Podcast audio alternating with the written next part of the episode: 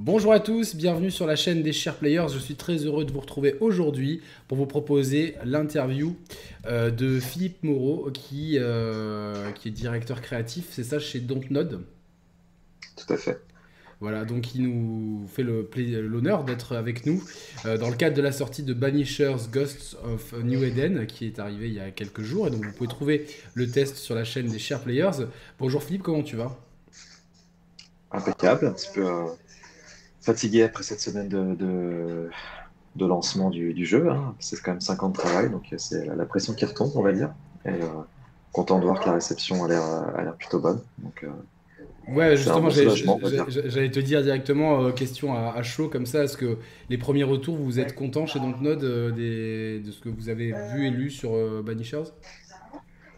On est très content, on est très content, c'est vraiment très positif dans l'ensemble très belle réception. On attend encore euh, que, ça se, ça se passe, entre guillemets, de recevoir vraiment tous les retours, mais de ce qu'on peut lire, que ce soit la presse ou les, joueurs, les joueuses, c'est vraiment euh, super positif. Je crois que les gens euh, sont à la fois surpris de ce qu'on a été capable de faire, constatent aussi la, progression depuis Vampire. Et, et sont, je, je, pense que notre histoire de, de couple d'amants maudits plaît. en tout cas, j'ai l'impression que la narration est vraiment très très mise en avant et ça nous fait très plaisir. Oui, oui, bon, on reviendra sur euh, évidemment sur Banishers euh, longuement, hein, ça va être le sujet principal de cette interview, mais j'aimerais qu'on fasse un petit flashback parce que toi, tu as commencé chez Dontnod avec euh, Remember Me, qui est un jeu qui aujourd'hui, c'est marrant, moi, c'est un jeu que j'avais adoré à l'époque.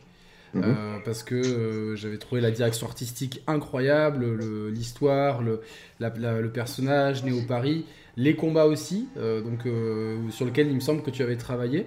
Et, euh, en fait, quand j'en parle dans ma communauté, il y a plein de gens qui me disent Ah, Remember Me, ça serait cool de, le revoir. Alors j'imagine que ça dépend pas de vous, mais est-ce que vous avez pas mal de demandes autour de Remember Me C'est pas un jeu qui prend un peu de la valeur avec le temps finalement? Si, si, c'est vrai, j'ai l'impression que. Comment dire Qu'il a, il a pas eu l'estime qu'il aurait mérité, en tout cas à sa sortie. Je pense que ça reste quand même un un bon jeu. Bon, après, il est sorti dans un contexte difficile. Il y avait The Last of Us qui sortait euh, quelques jours avant ou après, je ne me souviens plus. Euh, puis la campagne marketing était un petit peu compliquée, mais, euh, mais moi, je suis toujours, en tout cas, très fier d'avoir fait ce jeu. Et effectivement, on a pas mal de gens qui attendent un, remaster ou un, prochain projet dans cet univers. Bah, c'est un petit peu comme, comme hein. c'est un projet qu'on a mis 5 ans à faire, de zéro, un univers de SF tout neuf. Euh, avec une thématique sur la mémoire et la manipulation de la mémoire. tout ça est très riche, il y a plein de choses à faire. Maintenant, la réalité, c'est que c'est Capcom hein, qui détient les, droits de cette, IP. Euh, voilà, je ne vais pas rentrer dans, trop dans les détails. Mais, non, bien sûr, mais on, on, on, connaît un petit peu, malheureusement, ces problématiques. Sur le jeu, tu as été euh, co-level designer et combat designer, donc tu as participé au combat. Euh, on avait entendu à l'époque, il y avait Yoshinori Ono de Capcom qui vous avait donné un coup de main sur les combats. C'est vrai cette histoire du coup? Ouais, c'est vrai. Euh, il était venu nous voir, ouais. Alors, je sais plus exactement comment ça s'était fait. Je C'était peut-être au Tokyo Game Show qu'on s'était rencontrés. Du coup, il était, euh, il était venu passer une journée avec nous. C'était super sympa, c'était super instructif. Ce que, ce que j'en avais retenu, c'est qu'il considérait les jeux de, les jeux de combat et, globalement les, mécaniques de jeu de combat comme, des, comme une danse, comme quelque chose de, de, rythme, un rythme. Voilà, un rythme, exactement. Bah, tout était question de rythme. Ah, donc, euh, c'était très intéressant. Ouais, bah écoute, moi j'ai beaucoup aimé aussi le système de combat, justement, parce qu'il y avait un côté euh, qui me rappelait un petit peu. Moi je suis fanatique de jeux de versus, donc euh, j'ai mm. vraiment trouvé mon compte euh, là-dedans. En tout cas, on espère, nous, la communauté des, des Sharp Players, espère vraiment que Remember Me retrouvera un petit peu euh, une seconde jeunesse. Ensuite, de, sur ton parcours personnel, il y a eu Vampire qui est arrivé en 2013, peut-être un peu plus tard, je sais plus. Il est sorti, euh, tu veux dire le, début du développement ou la Non, début de développement, ça va être 2010, si, euh, si j'ai bien pris mes notes. Après euh, le, la sortie du jeu, je sais plus exactement la date, j'ai mis début de développement 2010, bon, il est sorti il y a quelques années. 2018 peut-être 2017, 2018, un truc comme ça. Et alors, quel, quel, quel souvenir t'en as de ce jeu en fait Parce que ça, c'est ton premier, c'est le premier jeu dans lequel tu as été game director, si je me trompe pas? Oui, tout à fait. Euh, quel souvenir j'en ai? J'en ai euh, souvenir un peu nostalgique de la première fois qu'on se lançait dans le genre de, l'action RPG, même si Remember Me, à l'origine, hein, était un action RPG aussi, avant de devenir un action aventure. donc c'est un petit peu l'apprentissage de tout comment dire, de tout ce que nécessite un action RPG et c'est très compliqué à faire un action RPG en fait. Voilà, donc c'était vraiment cet apprentissage-là, des choses qu'on a bien faites, mal faites et qu'on a euh, essayé de corriger au maximum sur, sur Vanisher. donc c'était des bons souvenirs, c'était pas une prod simple parce qu'on n'avait pas beaucoup de moyens, on avait beaucoup d'ambition, c'était euh, peut-être un une des problématiques euh, du, jeu. Mais, mais voilà, c'était un énorme apprentissage, que ce soit moi en tant que directeur créatif ou, ou juste sur, encore une fois, l'exigence que nécessite un, action RPG euh, sur, tous les, sur tous les fronts, que ce soit le combat, euh, l'investigation, euh, la narration, le, level design. Toutes les briques de jeu sont vraiment toutes importantes quand on fait ce genre de jeu. Donc, Puis il y avait déjà une notion de choix, puisqu'on devait soit céder à son côté vampirique, soit garder son humanité. Donc ça, c'est euh, c'est vraiment quelque chose qui est dans l'ADN, je trouve, de, de Dontnod. C'est vraiment le, euh, demander aux joueurs de choisir un petit peu. De, ça, ça donne un peu un côté. On s'implique dans le jeu. Et il y a aussi mhm. ça dans Banishers qui, euh, qui est très intéressant. Ça, c'est quelque chose qui est important, qui fait partie de l'ADN du studio, tu penses? Oui, je pense que ce qui nous plaît, c'est cette idée de responsabiliser les, joueurs et les joueuses sur, sur leurs choix. Euh, et, de leur, euh, et de leur les mettre face à leurs conséquences, entre guillemets. Euh, je pense que c'est c'est pas que c'est important en tout cas nous c'est ce qu'on aime faire en fait voilà c'est juste c'est vraiment quelque chose qui nous plaît c'est quelque chose qu'on a voulu garder de, de, Vampire en fait parce que Banisher certes c'est pas le même monde c'est pas les mêmes personnages c'est le gameplay est différent mais c'est quand même une espèce de suite spirituelle dans le sens où voilà c'est mécanique de tu peux, tu peux t'intéresser à la vie des gens, ils ont tous une histoire, des secrets, des relations cachées, etc. Et en t'intéressant à eux, euh, donc tu crées une espèce d'empathie avec ces personnages. Et, euh, et à la fin, on t'impose un choix, euh, de, souvent de, vie ou de mort, du coup. donc assez, assez drastique comme choix. Mm. Mais, mais du coup, qui font que les joueurs réfléchissent, posent la manette et essaient de donner un sens un petit peu à leurs actions, à ce qu'ils font. Donc c'est vraiment ça qui nous intéresse à Dontnod, en fait. Donc, ça, c'était sûr qu'on allait le garder euh, sous Banisher, sur Banisher sous une autre forme. Bah, justement, on vient à Banishers, euh, donc, qui, est, qui, est, sorti il y a quelques jours. En fait, j'aimerais savoir un peu la jeunesse. Comment c'est né Banishers? Eh ben, c'est né à la fois du désir donc de faire une suite spirituelle de Vampire, donc en se disant qu'on voulait améliorer ce, le jeu dans tous ses aspects, euh, avec un meilleur budget et avec euh, une meilleure réflexion euh, globalement sur la, comment créer cette expérience-là et toute notre expérience accumulée de, Vampire. Donc ça, c'était le premier point. Et le deuxième point, c'est né très simplement d'une discussion avec Stéphane Boerger, donc, qui est le directeur narratif. et à la suite de Vampire, on s'est dit, OK, qu'est-ce qu'on a envie de faire maintenant? Et très vite, on est apparu cette idée de faire une histoire d'amour, une histoire de couple un personnage étant vivant, un personnage étant mort. Donc avec ce twist un petit peu surnaturel.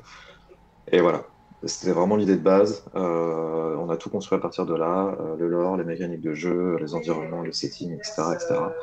Mais c'est parti d'une histoire d'amour à la base. Ouais, ouais, ouais. on s'est ah, dit, ok, euh, challenge, on se fait un défi, on a envie de raconter une histoire d'amour un peu moderne. Euh, et euh, bah, parce que ça se fait pas souvent en fait dans le dans le c'est ce que j'allais dire tu vois dans le dans le jeu vidéo euh, au cinéma un peu plus mais dans le jeu vidéo je sais pas c'est un petit peu peut-être c'est un peu tabou je trouve il y a très peu ouais, tabou, quand on frileux ouais, ouais. L'amour, la sexualité, les sentiments. D'ailleurs, il y a quelque chose qui m'a particulièrement marqué et touché dans Banishers, c'est que Antea et Red, ils se le disent, je t'aime, quelques moments, ils se le montrent, il y a vraiment on sent qu'il y a une vraie affection, que c'est pas euh, on a mis un, couple ensemble, euh, ou deux femmes, ou deux mecs, ou un homme et une femme ensemble, et c'est juste histoire de tiens, c'est un couple. Là, on sent vraiment qu'il y a euh, des fois des petites disputes, des, puis, la, tension redescend. Je trouve que en termes de, couple, pour moi, c'est un des couples les plus marquants de l'histoire du jeu vidéo. J'ai envie de dire c'est quasiment du niveau de enfin pour moi c'est même au, niveau de de Nathan Drake et mm et sa compagne dont j'ai oublié le nom, parce qu'il a, il a plusieurs femmes autour de lui quand même. Oui, c'est ça, laquelle je, crois que c'est, je crois que c'est Elena. Hein. Les fans d'Uncharted oui. me, me, me, pardonneront si je me trompe. Mais euh, voilà, j'avais beaucoup aimé ça aussi dans Uncharted 4, tu sais, qu'on voyait vraiment une vraie vie, entre guillemets. Et là, euh, bah, déjà, je les trouve extrêmement touchants, en fait. donc là, si vous vouliez raconter de base une histoire d'amour, moi, je vous dis, à titre personnel, que le pari, il est entièrement réussi parce que ça m'a touché. Voilà. Super, bah, merci beaucoup. Euh, en effet, nous, c'était un petit peu all-in. Hein. C'est soit on y arrive et ça fonctionne, soit ça prend pas et c'est la catastrophe. Donc, euh, on a vraiment passé du temps, en tout cas, ça c'est sûr, euh, durant tout le développement du projet, à s'assurer que ça fonctionne, en fait, que leur histoire d'amour, elle n'est pas, pas niaise, elle n'est pas inintéressante, qu'il qu'il y ait des rebondissements, qu'il y ait de la construction, que les personnages se développent à travers les choix des, joueurs et des joueuses, que euh, certes, ils disent qu'ils s'aiment, mais il y a aussi une certaine pudeur, une certaine retenue en fonction de leur, leur caractère. Euh, enfin voilà, il y a tout, un jeu de, de subtilité euh, qu'on a aussi essayé de mettre en place pour que ça ait l'air d'une histoire d'amour vraiment crédible, mature et, euh, et touchante, j'espère. Donc, donc ouais. En tout cas, nous, ça nous a vraiment plu de, de se lancer là-dedans. Et ouais, du coup, parce que ce qui est compliqué pour écrire une histoire d'amour, je pense que c'est la construction des personnages. Il faut que les deux personnages aient une personnalité et mhm. puis que ces deux personnalités, en fait, elles soient euh, cohérentes dans une dynamique de couple, en fait. Euh, c'était lequel le plus dur à écrire entre les deux personnages? Alors ça, il faudra poser la question à, l'équipe narrative. Du coup, moi, j'ai pas participé euh, expressément à l'écriture. En tout cas, ce que je peux te dire, c'est qu'en termes d'expérience, c'était clairement Antea la plus complexe puisque euh, il a fallu toujours se poser la question de sa place dans le couple, puisque à partir du moment où il est un fantôme, bah, on a tendance à se dire qu'elle est secondaire. C'est pas du tout ce qu'on avait envie de faire en fait. On voulait pas avoir c'est la, la, locomotive du, du, couple en fait. Hein, euh. bah, bah, C'était ça notre euh, euh comment dire notre euh, notre mot clé là qu'on s'était imposé, c'est voilà en cas d'être une force motrice, une force positive et donc, euh, dans tous les pans du jeu, que ce soit dans le combat, dans l'exploration, dans les investigations, dans les cinématiques, elle est toujours là, elle a toujours une utilité. Elle est toujours là pour euh, apporter un point de vue un petit peu euh, complémentaire aux différents de raid. Elle est elle-même capable de parler à certains personnages du jeu sans trop spoiler. Euh, donc voilà, c'était vraiment un travail au quotidien de se dire euh, comment on trouve le bon équilibre entre ces deux personnages sans qu'on ait l'impression d'avoir euh, un personnage principal et un sidekick. Quoi. Ça, ça aurait été vraiment pour nous bah, le pire. C'est, ce qui est particulièrement marquant, c'est que dans certaines petites phases de jeu, on ne peut contrôler qu'un des deux personnages par rapport à des choses qui, qu'il faut faire dans le jeu. Mhm. Et d'un coup, moi, dans ces moments-là, je me suis senti un peu nu, en fait, un petit peu. Mhm. Il manquait quelque chose, en fait. Exactement je pense que quand, quand on joue, euh, bah, je fais une, un parallèle avec Last of Us, mais tu sais, quand on, dans certains moments, euh, dans le premier, on est, on est séparé d'un des deux personnages. Euh, là, c'était pareil, il manquait quelqu'un. Même si on sait qu'elle est là, voilà, il, manquait quelqu'un. Et moi, j'ai particulièrement aimé Antea en fait comme personnage parce que je trouve que malgré que ça se passe en 1695 ou 795, je sais plus. 1695, voilà. Donc en Nouvelle-Angleterre, dans les premières colonies euh, nord-américaines, mhm. euh, vous avez quand même fait le parti, euh, pris le parti de faire un couple mixte, ce qui, est, ce qui était mhm. assez, là aussi, ce qui pouvait être risqué par rapport à l'époque, peut-être aussi à certains joueurs qui sont toujours un petit peu rétrogrades vis-à-vis de ces problématiques. Est-ce que ça vous est venu Est-ce que c'était une vraie volonté ou finalement, parce que moi, ce que j'aime bien, c'est qu'elle a sa sa vraie personnalité caribéenne, euh, Antea. Et Red, il a vraiment sa personnalité très britannique. Il est écossais, me semble-t-il. Donc, euh, c'est un peu deux mondes qui n'étaient pas avoués à se rencontrer. Et puis, au final, je trouve que ça crée une alchimie qui est, qui est assez magique, en fait. Bah c'est ça, c'était pour créer plus de richesse, plus de profondeur. Euh, on a beaucoup travaillé effectivement l'origine des personnages, leur background, leurs histoires. Euh, Antea a une vision complètement différente des choses de Red elle est beaucoup plus euh, directe, implacable, euh, notamment en ce qui concerne les, fantômes, puisqu'elle a subi un, traumatisme en étant jeune, dont on apprend le, pourquoi du comment en jouant au jeu. Red, lui, c'est pareil, c'est pareil, non, il a un passé complètement différent, c'est un ancien mercenaire, qui a tué euh, beaucoup de monde pendant les différentes guerres et qui a commencé à être hanté par les fantômes de ses propres victimes et donc qui est en train de se dire hop hop hop on va arrêter ça tout de suite euh, je vais, essayer de, corriger un peu mes erreurs donc il est beaucoup plus euh, empathique et beaucoup plus à, même de, pardonner et par rapport à ce que tu disais au contexte un petit peu rétrograde et tout bah, en fait, c'est ça.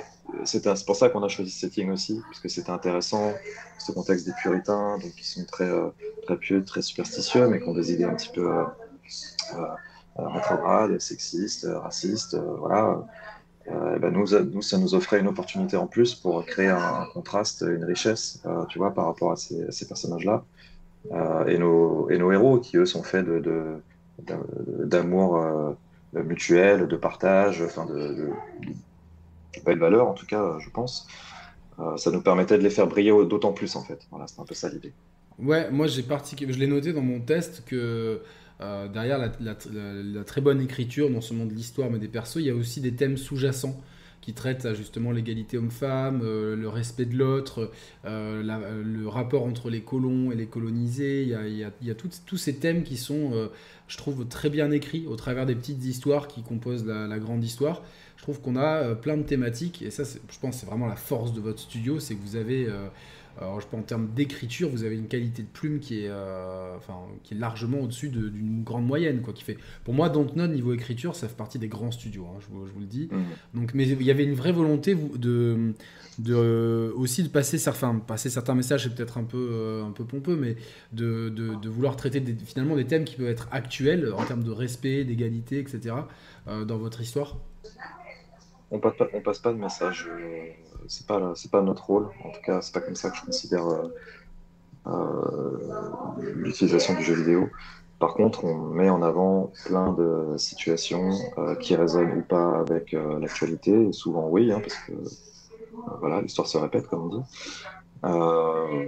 mais c'est juste sensibiliser les gens en fait sur tout un tas de problématiques, sur des problématiques d'époque, mais qui existent malheureusement encore toujours aujourd'hui. Euh, c'est juste. Euh, c'est pour ça que c'est intéressant de les responsabiliser, c'est pour ça que c'est intéressant d'avoir cette notion de choix, puisque voilà, encore une fois, on les interroge. On va pas leur dire ce qui est bien, ce qui est pas bien. Tous les choix qu'on propose euh, dans nos jeux, il n'y a pas de bon et de mauvais choix en fait. Il y a une lecture, il y a une analyse, et c'est d'autant plus vrai dans Banisher, puisque dans Banisher, les choix qu'on fait sont liés à la destinée du couple et à la destinée dentaire, en opposition à, aux, aux, petites histoires qu'on a, donc les cas de hantise, euh, voilà, on, met ça un petit peu en miroir. Donc encore une fois, vraiment, hein, l'idée c'est de proposer des choix, des options, euh, voilà, et, libre à chacun de les interpréter comme il le souhaite, mais on, ne passe pas le message. Il n'y a pas d'agenda politique derrière. Non, non, bien sûr, moi c'était plus de questions de valeur en fait euh, qui, me semblaient fortes. Bien sûr, probablement que nos valeurs se, sont retranscrites probablement à travers l'écriture du couple, comme tu l'as dit, comme je te l'expliquais tout à l'heure. On euh, on va pas défendre les, puritains et leurs idées un peu rétrogrades. Euh, euh, mais voilà, on, essaie d'être authentique en fait dans notre propos, tel qu'il était à l'époque, de le retranscrire le mieux possible. et puis voilà. Non, ben, je, trouve que c'est admirablement bien fait. Euh, du coup, est-ce que, est-ce que euh, y a, combien de personnes ont bossé sur le jeu? Parce qu'il y a des gens qui ont dit c'est un petit triple A, il y en a qui ont dit que c'est un gros triple A. Alors la, la frontière, elle est, elle, est, elle est dure à. C'est, c'est, Banisher, c'est combien de gens à peu près si c'est pas confidentiel euh, voilà, une machine comme ça, c'est, c'est, beaucoup. Alors c'est, je... ouais, c'est, une taille. Euh, humaine, on va dire, euh, on est très très loin d'un triple A. Hein. Donc là, c'est très facile à. La frontière n'est pas du tout. Euh, bah, ça, veut dire hein. que quelque part, vous avez. C'est un double A. C'est peut-être un compliment. un bon double A. Pardon? C'est peut-être un compliment, parce que si les gens se demandaient si c'était un triple A, c'est que forcément c'est un. Tout à fait, parce qu'en fait, c'est notre, notre, idée, en fait. C'est notre philosophie derrière, ce derrière Vampire et derrière Punisher, c'est de se dire on n'a pas les moyens d'un triple A, mais on a envie que les gens aient l'impression de jouer un triple A. C'est vraiment ça qui nous motive, en fait. Euh, donc on se lance, enfin ça nécessite des, choix forts, créatifs, et ça nécessite d'être malin aussi sur certaines, euh, certaines choses parce qu'on sait de toute façon qu'on pourra pas être aussi, euh, on peut avoir, on pourra pas avoir une qualité élevée partout dans tous les pans du jeu comparé à un gros triple et donc c'est ça qui est très intéressant et, justement c'est très flatteur pour nous quand on entend ce genre de commentaires. que les gens pensent qu'on est une équipe de triple A, c'est génial, mais c'est pas du tout le cas. On est très très loin euh, très très loin, vraiment très très loin. Moi, dans, dans, dans, parce que j'ai fait un test vidéo, un test écrit, dans, l'un des deux, je disais, euh, voilà, maintenant il passe à l'étape supérieure. C'est vraiment l'impression que ça nous donne, euh, mhm. nous, en tant qu'analystes, que, que Dontnod a voulu, avec Banishers, vraiment passer un, un, step en termes de, bon, on, était sur des, sur des double A très narratifs. moi, j'avais beaucoup aimé Life is Strange et, surtout Life is Strange 2, qui est peut-être un, un, peu, un peu moins connu, mais qui, je trouve, l'histoire est extraordinairement bien écrite. Puis beaucoup de jeux qui se ressemblaient un petit peu, comme Tell Me Why, etc., qui ont été un petit peu dans un, dans un carcan très, très, euh, un, petit, peu, un petit peu familier. Et puis là, d'un coup, euh, moi j'ai adoré Jusant. Je trouve que la proposition, euh, mais, pareil, on était dans, dans, quelque chose entre l'indé et le double A, enfin un projet d'une envergure un petit peu modeste. Mais j'ai adoré le jeu parce que j'adore la narration environnementale. Je trouve que c'est vraiment très malin et c'est un, un, de mes coups de cœur de 2023. Et là, avec Banishers, l'impression que ça donne, c'est ah ouais, là ils sont vraiment passés dans une catégorie au-dessus en termes d'ambition presque l'envie de montrer les muscles en fait. Donc euh, bon, c'est bon à savoir de se dire que euh, en étant avec des équipes à taille humaine, on arrive à faire des jeux euh, de cette ambition. mais voilà, est-ce que donc vous êtes parti d'une histoire d'amour et au final, quand on prend Banishers, aujourd'hui c'est vrai que si on peut, j'aime pas trop faire des comparaisons, mais pour situer, je pense que le jeu dont il peut être le plus proche, c'est peut-être God of War en termes de structure. Je pense que je l'ai lu dans plein de thèses, donc euh, je pense que ça n'a pas dû vous échapper euh, chez Dontnod. Euh, mais justement, est-ce que c'est pas difficile en fait d'imbriquer tous les systèmes de jeu que vous avez imbriqués? Parce qu'il y a tout ce qui est narratif, il y a l'exploration, il y a les quêtes secondaires, il y a le combat, il y a les choix, tout ça. Donc est-ce que c'est pas difficile d'empiler tout ça Et comment, comment ça s'est fait en fait, la structuration du, du jeu? Euh, alors oui, c'est difficile. Je pense que c'est la chose la plus difficile à faire. Quand je te parlais d'exigence tout à l'heure, euh, c'est ça en fait. C'est vraiment euh, tout doit être au niveau, tout doit être cohérent, tout doit être rentrer un petit peu en synergie, tout doit se répondre. Et c'est ça, clairement, hein, de, loin, c'est la chose la plus difficile à faire pour moi, en tout cas de, mon, expérience. comment on fait? Bah, Alors, il n'y a pas de formule magique, sinon on appliquerait à chaque fois. Mais ce qu'on a réussi à faire, je pense, dans Banisher, c'est qu'on a trouvé la, bonne euh, structure de monde déjà, qui soit pas trop grande, euh, donc une structure semi-ouverte, mais qui permette quand même une belle, euh, une belle ouverture sur de l'exploration, tout en étant à certains moments redirigé vers des, espaces un peu plus linéaires, un peu plus couloirs, disons. ce, qui nous a permis, ce qui nous a permis vraiment de travailler déjà le rythme de, nos, de nos histoires, de nos missions, de nos quêtes, ce qui nous a permis, dans les poches ouvertes, de dédier des espaces justement pour le développement des, quêtes secondaires, des, des, cas de hantise. Euh, voilà, en fait, c'était vraiment une notion de scope déjà euh, du, projet qu'il fallait, euh, qu'il fallait déterminer. quelle était la taille du monde, la taille des zones de jeu, etc., combien de missions. et une fois qu'on fait ça, après, bah, c'est prévoir des zones de jeu donc, pour le combat, évidemment. Comme tu le disais, oui, God of War, c'était une des inspirations, puisque on trouvait qu'il mêlait plutôt bien cette gestion justement du rythme, euh, puisque eux sont aussi très euh, narrative driven dans leur approche. Donc, donc ils avaient besoin aussi de cette gestion-là. Donc voilà, ça nous inspire à la fois pour les mécaniques de combat et à la fois pour le, comment dire, comment on allait introduire chacune des, chacun de nos piliers de jeu, donc l'exploration, le combat et l'investigation, et créer un bon rythme autour de ça. Voilà, donc on a tissé autour de ces, de ces briques-là. Quoi. Et justement, euh, quelle brique a été la plus compliquée à faire euh, en termes de game design? C'est la, c'est laquelle? Est-ce que c'est le combat ou est-ce que c'est le world design Parce que moi j'aime beaucoup la map en fait. Euh, je fais une mhm. petite parenthèse. je pense que c'est intéressant de discuter avec ça des gens du milieu. C'est que quelque chose qui me gonfle de plus en plus, c'est que les jeux sont de plus en plus grands. Tu vois, avec des, des, terrains de jeu, c'est celui qui va faire le plus grand, le plus grand, le plus grand. Et quelque part, moi j'ai vu l'année dernière avec Assassin's Creed Mirage. Qui, est un, qui est beaucoup plus petit. Bah, finalement, que on s'attache, c'était beaucoup plus simple pour le joueur de s'attacher à la ville parce que on revient peut-être plus, plus souvent aux mêmes endroits et de se repérer. Et clairement, euh, euh, je trouve que le dimensionnement des mondes par rapport au jeu, il est super important. Et moi, j'ai beaucoup aimé ça dans Banishers, c'est que je trouve que le monde, il est parfaitement euh, dimensionné par rapport à ce que ça raconte et comment ça veut le raconter, avec différents biomes. Hein. Il y a marécages, forêts, petits villages, prairies, montagnes, mines, etc. Donc on est dans, dans, des biomes différents, mais tout ça est relativement à échelle humaine. On passe pas des heures à courir dans tous les sens et euh, à passer dans un endroit que 5 minutes parce que il faut explorer toute la map et que sinon le jeu va durer 300 heures. Donc, euh, donc félicitations sur le world design. Mais donc qu'est-ce qui a été le plus dur pour vous à designer dans ces briques? Alors, en partie le world design, oui, parce que bah, ça fait partie des choix qu'on doit faire justement quand on n'a pas les moyens de faire un Assassin's Creed. Limiter notre monde, mais qu'il n'ait pas l'air trop chiche, qu'il soit quand même suffisamment intéressant et, riche à explorer. Donc il y avait toute cette idée de débloquer des capacités au fur et à mesure qui nous nécessitait de revenir dans des communautés euh, et des zones de jeu déjà explorées précédemment pour découvrir de nouvelles zones, des nouveaux secrets. Donc ça c'était toute la logique un peu Metroidvania qu'on a, qu'on a voulu mettre en place et qui est pas trop mal réussi je pense. Et après euh, le combat, hein, définitivement, en fait, notre euh, après Vampire, on a souhaité repartir de, faire feuille blanche en fait notre système de combat pour, euh, pour atteindre des, niveaux de qualité euh, plus élevés, parce qu'on n'était pas forcément euh, satisfait. Donc on est reparti de zéro, il a fallu tout reconstruire, donc que ce soit bah, les, les, les, 3C, le film de jeu, les ennemis, le bestiaire, la mécanique de switch, donc pour passer d'un personnage à l'autre en, temps réel. Voilà, tout ça, ça a été énormément de travail d'itération, qui commence par des prototypes, et puis après, petit à petit, on rajoute, on rajoute des effets au fur et à mesure.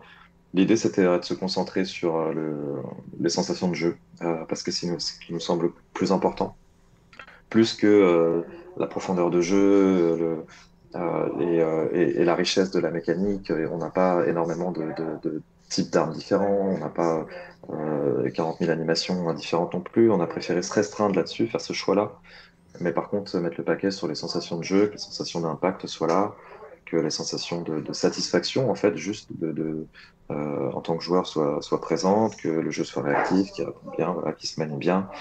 Et après, on a rajouté toute la couche de, euh, bah, de RPG, donc euh, l'acquisition de nouvelles compétences, de, de actives, passives, des nouvelles tenues pour, pour les personnages qui permettent de créer des différentes, différentes builds, etc. Vraiment de creuser vraiment ce, ce pan du jeu pour qu'on tienne toute la durée de vie de, de Banisher. Euh, et ça, c'était énormément de, travail du coup, mais euh, on est plutôt content euh, du, résultat.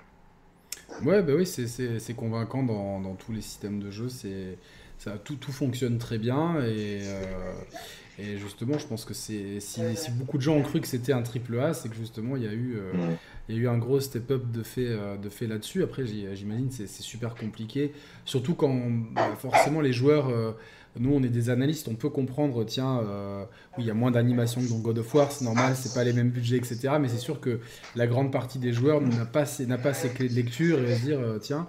Mais euh, je trouve que finalement, c'est. Moi, j'aime beaucoup la mécanique de Switch, qui est, super intéressante et qui permet vraiment de, pouvoir utiliser un petit peu les, les deux personnages de façon complémentaire dans les combats. Euh, la, question suivante que j'avais à poser, et c'est vraiment par rapport à la philosophie Dontnod, c'est que euh, très tôt dans le jeu, c'est pas vraiment un spoiler, mais on doit faire un choix, un choix entre euh, sauver Antea, donc mhm. et la, la, ressusciter, quitte à un petit peu fouler au pied nos, nos valeurs de, de bannisseur, ou justement bah, respecter le, le credo et, et l'envoyer vers, une mort définitive. Euh, donc du coup, il y a deux grands embranchements scénaristiques, euh, quelque part, deux, deux philosophies qu'on va constamment retrouver à chaque, à chaque, à chaque cas de, de possession. Euh, on va devoir faire un choix. Donc moi, j'ai expliqué mon choix aux joueurs, j'ai choisi l'amour, j'ai choisi l'amour avant tout. Mais je sais qu'on est plusieurs testeurs en discuter. Et du coup, est-ce que, alors, est-ce que c'est compliqué du coup de, le fait qu'il y, y, ait des choix à faire est-ce que d'un point de vue euh, rythme et narration, ça, vous, ça vous double pas un petit peu le travail quelque part? Après, on fait ça intelligemment, c'est-à-dire que euh, les choix, on les place à des moments clés sur l'arche principale. Euh, et, du coup, on est en mesure de contrôler un peu les conséquences derrière. Euh, on va pas exploser nos budgets. On n'est pas sur des jeux euh, comme, euh, comme Quantic Dream, c'est bien le faire avec T3 par exemple. sur cette idée qu'il y voilà, y a 50 000 embranchements différents et des, arbres très très complexes qui sont d'ailleurs exposés dans les, dans, les, interfaces. nous, c'est pas du tout ça l'optique, c'est vraiment. On a des conséquences, bien sûr, mais elles sont, elles sont plus, plus ciblées. Euh, elles vont impacter à la fois les communautés et à la fois la, destinée du couple. Mais, euh, mais voilà, c'était un peu plus contrôlé euh, ce sens-là. je sais pas si ça, répond à ta question. Ouais, ouais, non, bien sûr, c'est, ça répond à ma question parce que je sais que en faisant le choix que j'ai fait, forcément, on n'était pas toujours bien vu par rapport à, et puis c'est vrai qu'il y a dans quelques dialogues, on nous reprochait, on vous dit mais d'où vous nous faites la leçon alors que vous arrivez et que vous, vous, vous, appliquez une espèce de justice un peu arbitraire, etc. on, le sentait un petit peu. et je me suis dit, tiens, ça c'est malin en termes de. Des fois, c'est juste une petite phrase et je me suis dit, ça, Mmh. le PNJ me l'aurait pas dit si j'avais fait le choix de, différent avant. Et en fait, je trouve que c'est super malin en termes d'immersion en fait. Donc, euh, Ouais, ouais, c'est exactement ça l'idée, hein, c'est de distiller vraiment euh, les petites conséquences euh, de manière un peu plus ou moins subtile. Hein. Après, on a différentes fins de toute façon qui sont censées normalement représenter un petit peu la somme des, des, choix qui ont été faits dans le jeu. donc voilà, c'est comme ça qu'on qu'on a développé les choses. Est-ce que vous, vous, arriverez à, je ne sais pas si, si c'est possible, mais d'avoir avoir des statistiques sur les fins? Euh, bah justement, on est, en, on est en attente là d'en recevoir. On en a reçu quelques, quelques métriques là, un petit peu, mais c'est un petit peu tôt encore. Mais, euh, mais oui, oui, pour l'instant, ce qui ressort, hein, et c'est un petit peu euh, étrange de mon point de vue, c'est que les deux tiers des joueurs, si je ne m'abuse pas, ont choisi l'option résurrection, qui est ah, la deuxième. alors, ouais, je, te, je, te, coupe, moi je trouve que c'est plutôt encourageant, c'est que les gens euh, c'était la Saint-Valentin il y a deux jours, les gens croient encore à l'amour en fait.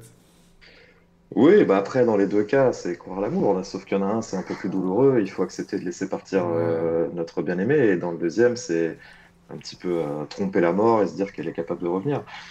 je sais, encore une fois, on ne juge pas hein, en tant que créateur. On propose deux, choix et c'est génial de voir que bah, finalement que deux tiers des gens ont envie de la ramener à la vie. Je trouve ça, je trouve ça fascinant. Et toi, si tu avais dû faire le jeu, qu'est-ce que tu aurais mm. choisi? Bah, je pense que j'aurais choisi le, choix de l'acceptation, donc le choix de la laisser partir. Mais c'est vrai que c'est euh, compliqué comme choix. Hein. C'est compliqué comme choix, et ce qu'on s'est amusé à faire, hein, parce qu'on est un petit peu, un petit peu euh, pervers, je dirais, c'est cette idée de, remettre en question les choix euh, des joueurs, donc ce choix initial du pacte, à travers les, différents cas de hantise et les choix qu'il va faire au regard des, des NPC. Quoi. Ouais, parce ça, que le, super de se dire, attends, le premier cas, ça va. de sacrifier ce... Voilà, ça. Le premier cas, ça va. Mm, mm. Et bah, après, on a fait que ce soit un petit peu un cas un peu tutoriel, un petit peu assez évident. Mais après, voilà, on a essayé de faire des cas beaucoup plus euh, moralement euh, compliqués. Ah, moi, je m'en suis voulu plusieurs fois. Je m'en suis voulu, mais je me suis dit, j'ai fait une promesse. Et je peux pas. Euh, la promesse, bon, elle doit se tenir en fait. Mais il y a des choix où je me suis dit, oh là, je deviens, je deviens un peu un salopard parce que, parce que je vais. C'est pas la bonne décision à faire, mais c'est la décision à faire pour, le, pour respecter le, le, le, la promesse. Et ça, je trouve que c'est. Moi, ça me plaît parce que euh, bah, d'être confronté à un choix moral et de moi-même de me dire euh, oh, qu'est-ce que je suis en train de faire, etc. Bah, je trouve, par exemple, ça, un film ne peut pas te le proposer ou une série. Et c'est vraiment là où je trouve que on est face à un jeu vidéo, c'est-à-dire que tiens, je fais une action. Évidemment, tout est question de script. On n'a pas une liberté, on peut pas dire tiens, joyeux anniversaire à la personne en face et tout. Mais euh, euh, le, fait est, c'est que le fait qu'on nous donne le choix et que ce choix-là soit un choix qui soit pas du tout évident, bah, ça implique le joueur. Et ça, je trouve ça la marque de fabrique du studio, c'est d'impliquer le joueur. Exactement, ce que je te disais euh, précédemment, cette idée de responsabiliser les joueurs. Et pour revenir sur le, le pacte, euh, on, a aussi pris en compte, bien sûr, le fait que les gens allaient peut-être changer d'avis au, fur et à mesure. Euh, d'ailleurs, plusieurs fois, on va, on, va rappeler aux joueurs Tu te souviens de ton pacte? Est-ce que euh, est-ce que tu es sûr de vouloir continuer Ou est-ce que tu as peut-être l'idée de changer d'avis? Voilà, on s'est vraiment amusé à explorer les différentes options. et ce qui crée cette, le fait qu'on ait vraiment plusieurs fins à proposer. Du coup, Il y en a combien en tout si... Il y en a cinq. Ah ouais, d'accord, ok. Donc, euh, donc, donc il y a une vraie rejouabilité euh, à, faire, euh, à faire le jeu. Quoi. Donc, Complètement. C'est intéressant, c'est intéressant, ça c'est intéressant de pouvoir essayer de revivre l'aventure différemment. par rapport en fait à vos influences, j'ai cité God of War tout à l'heure. Est-ce que, est que, est -ce que ça a été une influence? Est-ce que vous en avez eu d'autres dans, quand vous avez fait le jeu, de dire tiens, euh, ça, c'est un jeu qui, peut, nous servir, pas de modèle, mais qui peut nous inspirer dans la création du, titre euh, alors que ce soit des jeux, des livres, des films, oui, on est toujours influencé de toute façon hein, en tant que créateur par, euh, bah, ce qui nous entoure. C'est important de toute façon et on n'y coupe pas, que ce soit conscient ou inconscient. Mais en termes d'inspiration pure, donc j'ai cité God of War, j'ai cité aussi, enfin je peux citer aussi Monster Hunter, on parlait de structure de jeu tout à l'heure. Monster Hunter aussi a cette structure semi-ouverte avec des grandes zones de jeu reliées entre elles par des couloirs. voilà, c'était une des références par exemple pour le level design. après, on est plus allé chercher plutôt au côté des films, donc que ce soit The Revenant, que ce soit euh, The Witch, euh, que ce soit The Dark Valley aussi, enfin, des, des, des, films qui, ont, qui explorent soit les thématiques qui nous intéressaient, soit euh, dans le cas de The Revenant par exemple, c'était plus le, la photographie et la manière un peu brute de traiter, mm, de traiter la, la comment dire, la wilderness, je ne retrouve plus le terme en français, les, les, étendues sauvages voilà, de, de, de la Nouvelle-Angleterre, d'Amérique du Nord. Voilà, ça c'était vraiment inspirant. Il y a eu un, livre aussi qui a été assez marquant dans, euh, dans la conception du jeu qui s'appelle euh, Tuer les morts euh, de Tanish Lee, qui est un livre donc, de SF, enfin un peu fantastique plutôt, pardon, pas du, tout de SF, qui met en scène un, chasseur de fantômes qui a la, capacité de voir l'invisible, de voir les fantômes et qui doit, bah, qui doit régler des, cas de hantise lui aussi et qui qui est, je crois, payé pour ça. Donc voilà, c'est une source d'inspiration pour euh, tout le, tout le côté Banisher. Ça, c'est des œuvres que tu, que tu peux conseiller aux gens qui ont adoré le jeu, par exemple? Complètement, c'est un super bouquin. Ouais, ouais, Bon, on va noter ça. Euh, on, va, on, va, noter ça. Euh, voilà, et j'allais te demander à titre personnel, toi, il y a des, dans ton histoire de joueur, il y, a des, il y a des jeux qui t'ont particulièrement marqué et qui, qui restent dans ton cœur et que tu te dis, tiens, tiens j'aurais aimé faire ce jeu. Ou...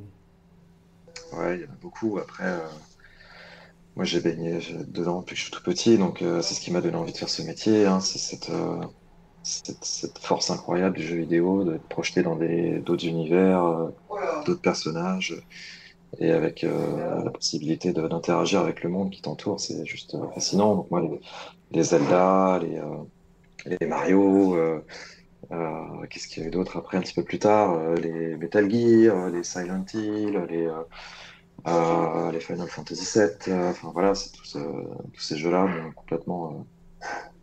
Euh, c'est sûr, ils font partie aujourd'hui de ma culture vidéoludique et je suis sûr qu'inconsciemment, je m'en inspire un peu dans mes jeux, c'est sûr. Et du coup, je ne saurais pas trop te dire comment, pourquoi, mais. Oui, bah oui, c'est, on est forcément inspiré par, euh, comme tu l'as dit, par ce qui nous entoure. Et euh, même si c'est ton métier, est-ce que tu prends toujours du plaisir à jouer euh, Parce que des fois, il y a beaucoup de gens qui disent, bah, une fois que ça rentre notre métier, on a moins de plaisir à jouer parce que c'est, on a l'impression d'être toujours au boulot. C'est pas qu'il y a moins de plaisir, c'est je pense qu'on est plus exigeant puisqu'on connaît un peu les, les, ficelles. Enfin, en tout cas, ce qui me concerne, hein, je parle vraiment pour moi. je, je, je voilà, je suis beaucoup plus sélectif euh, sur les gens auxquels j'ai envie de jouer. Donc je joue à moins de jeux, mais des jeux qui me donnent, euh, qui me donnent plus envie. Euh, et après, bah, évidemment, on passe beaucoup de temps sur notre propre jeu. Hein. J'ai plus de 1000 heures au compteur là sur Banisher, donc évidemment, c'est après le soir, pas forcément envie de rempiler encore, mais, mais, je dis ça, mais en fait, tellement passionné que tu le fais quand même, quoi. Ouais, bah oui. Ouais, non, mais je comprends pour l'exigence. Nous, on a la réputation d'être un média plutôt exigeant, donc euh, c'est sûr que on, dès qu'il y a un petit truc, on va ah, il y a ça, on va, on va essayer de, de, on va le voir et puis il faut essayer de passer outre. Là, tu m'as cité quand même mm. plein de séries qui, euh, bah, qui sont toujours actives aujourd'hui, parce que Metal Gear euh, revient de façon officielle avec euh, Delta et puis de façon officieuse avec le prochain projet de Kojima. Euh, il y a Zelda qui est revenu cette année, Mario qui est revenu cette année, Final Fantasy VII qui revient euh, dans quelques jours. et clairement, moi, ce que j'ai vu avec Banishers, c'est qu'il y a un lore incroyable, je trouve, dans ce jeu. Il y a, une ambiance et pour moi, il y a de la place pour raconter d'autres histoires. Alors j'imagine que oui, ça va dépendre de plein de facteurs. Mais euh, dans votre studio, il n'y a que Life is Strange en fait qui a eu le droit à des suites qui en plus des fois n'étaient peut-être pas toutes connectées les, unes aux autres. Euh, ou qui étaient un peu indépendantes. Euh, enfin, c'était dans le même univers, mais c'était, c'était pas des suites directes. là, pour moi, Banishers, il y a un lore qui est tellement bien, qui est tellement cool, que pour moi, ça serait un peu du. Je, te le dis en tant que personne qui a apprécié le jeu, ça serait un peu du gâchis de le laisser là comme ça et de pas raconter d'autres histoires. Est-ce que, euh, est-ce que toi, par exemple, c'est quelque chose, tu te dis, tiens, j'ai envie de faire d'autres choses avec cet univers ou est-ce qu'on a envie de passer à autre chose? Euh, alors en fait, ce qu'il faut savoir, c'est quand on crée un nouvel univers, que ce soit Remember Me, que ce soit Vampire ou Vanisher, euh, on, les, on, les, on les imagine toujours avec euh, potentiellement des suites. on fait des univers suffisamment riches et vastes pour qu'on puisse y insérer plein d'histoires. En fait. C'est comme ça qu'on les conçoit à la base. On se dit pas on fait, on fait un lore juste pour un jeu. Donc oui, oui, nous on a toujours la volonté de se dire euh, bah, si on fait un prochain opus à Banisher, qu'est-ce que ce sera? Euh, Probablement pas euh, le même type d'histoire, mais en tout cas le même type de lore, ça c'est sûr. Donc complètement. Après, je peux pas rentrer dans les détails sur, le, sur le futur, mais on a, on a, deux belles IP, Vampire Banisher. On parlait de Remember Me précédemment, c'est un petit peu compliqué pour Remember Me, mais en tout cas pour ce qui est de Banisher et Vampire, on peut les, on peut travailler avec, surtout qu'on est, euh, on, partage le même euh, publisher, donc avec Focus, avec qui on co-détient les, IP. Donc euh, voilà, ça nous crée des, facilités pour, pour imaginer peut-être des suites dans le futur, qui sait. Et oui, bah, en tout cas, moi je vous le souhaite. Ça voudrait dire que, c'est bien de développer des histoires, etc. Et puis là, je trouve que en fait, vous êtes tellement doué en termes d'histoire et de narration. Il y a, il n'y a jamais des trucs qui sont. Euh, parce que des fois, tu, tu, joues à des jeux, tu dis, mais pourquoi ils ont raconté ça ou, tu vois enfin, Je parle, du, par exemple, je sais pas si tu as fait le dernier Zelda, Tears of the Kingdom, mais. Euh... Euh, non, j'ai pas encore le temps. Plusieurs, plusieurs fois dans le scénario, je me suis dit, mais qu'est-ce qu'ils sont en train de faire tu vois, mm.